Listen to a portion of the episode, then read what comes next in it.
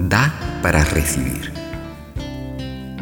Cómo abrió la tierra su ancha mano, devolvió a cien por uno cada grano. Con aquello que la tierra recompensa, todo un año llenaría una despensa. Vuelve al año ahora al campo abandonado, y el bien sabe que la tierra nada ha dado, mas fue tanta la bondad que ésta le diera, que aún sin siembra la cosecha espera.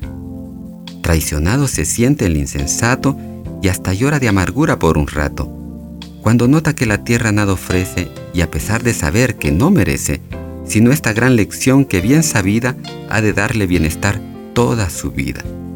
Todo aquel que bienestar exhibe, primero da, luego recibe. El dueño de la empresa y el contador que trabaja para él se juntan en el ascensor. Solo ellos lo ocupan. Después de un corto saludo se quedan en silencio.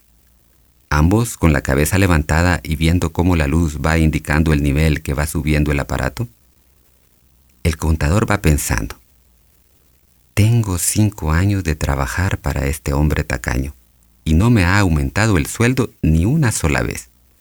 Bueno, pues yo hago exactamente el trabajo equivalente al sueldo que me paga. No le regalo ni un solo minuto.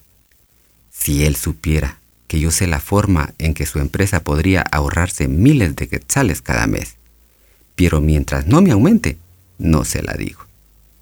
El dueño va pensando, este mediocre lleva cinco años trabajando y nunca se ha quedado una hora más en el trabajo. Nunca ha hecho sugerencias para mejorar sus labores. Mientras siga así, no le aumento ni un centavo si él supiera que podría estar ganando diez veces más. A partir de hoy, seré el que tome la iniciativa en dar, en mi relación con mi esposa, con mis amigos, con mis hijos, con mis hermanos. Con Dios no puedo. Él dio primero.